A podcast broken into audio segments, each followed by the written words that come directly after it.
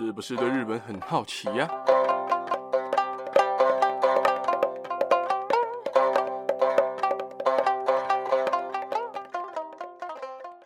萨利卡卡，萨利妈妈，米娜桑，大家好，大家好，我是巴基亚拉，哈，又来到新闻时事的时间啦。今天要讲的时事会比较短一点，但是虽然内容比较少一点，但却都蛮不能接受的。那我们就先说第一则，在日本时间八月二十号下午六点半左右，日本富山县高冈市发布大雨警报时，当地的一名小男孩高岛莲英。高岛レオン酱从他的家里消失了，而在当天失踪过后，经过多日的寻找，仍然一无所获。而到了九月四号，警方在离高冈市距离近半小时车程的滨见市附近的海域， 发现了幼童的浮尸。而警方采验了 DNA 之后，于五号晚间确认这具幼童的浮尸为同县高冈市失踪的两岁男童高岛レオン酱。警方指出，男童住处的周围的监视器并没有拍到小男童的身影。另外，在失踪现场发现附近有多条的灌溉沟渠，沟渠汇入河川之后会流向大海，因此男童是有可能掉进沟渠内遭水流冲走的。 而高岛レオン酱的父母在确认遗体身份之后，也沉痛的表示：“我们非常感谢所有配合寻找的人，感谢来自全国各地送来温暖及鼓励话语的每一个人。这是一个令人非常失望的结果，我们的家人也很失望，很难过。”全家甚至都处在无法整理情绪的状况里面哦。这则新闻看了，其实真的蛮难过的啦。但我其实也有其他的想法。说完第二则新闻之后，我再来说说我的想法吧。 再来第二则新闻，这是一则看了真的蛮悲痛的新闻哦。如果前面那则新闻是意外的话，那么现在要说的这一则，就是人为故意的夺走小朋友的生命了。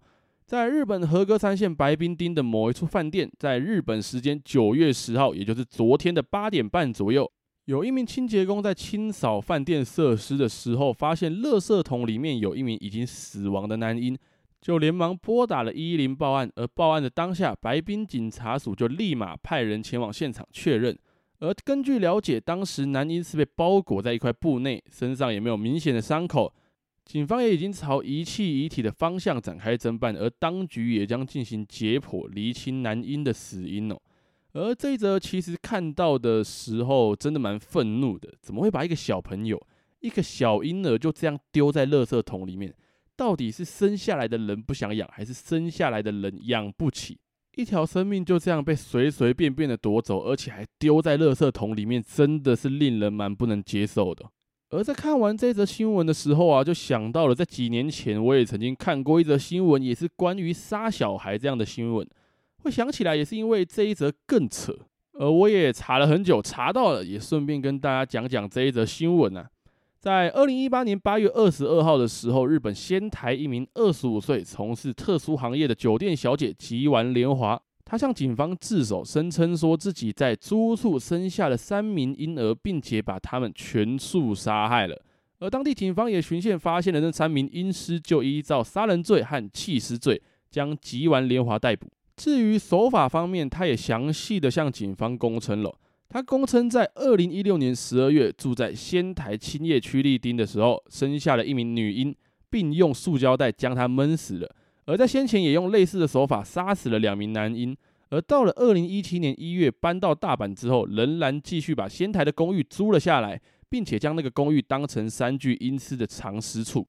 而警方根据他的说法，抵达了他在仙台承租的公寓，并且在房间里面寻获被塑胶袋包裹的阴尸，也在一个行李箱里面发现另外两具阴尸，不过尸体在发现的时候也已经严重的腐烂了。而这样的人听完看完之后，我相信只要是个正常人都会蛮愤怒的。一条条的生命，好像蚂蚁一样被这样简单的处理掉，一条条刚出生的生命就这样被终结，真的是令人无法理解哦。而说回到第一则，其实我不解的地方就是，为什么一个两岁的小朋友会有可能掉到沟渠内？难道小朋友自己有办法靠近那样的沟渠吗？才两岁而已的小朋友，难道身边都没有人照看吗？并且，如果以日本新闻的说法，他们是说应该要在家里的小朋友突然找不到了，那在家里面就更奇怪了。难道身边都没有人在照顾他吗？两岁而已，两岁而已的小朋友是可以这么放心的看吗？这纯粹就是我自己的想法。但当然，小朋友过世的是一件非常难过的事情。但大家听完之后，也要想办法避免这样的事情哦。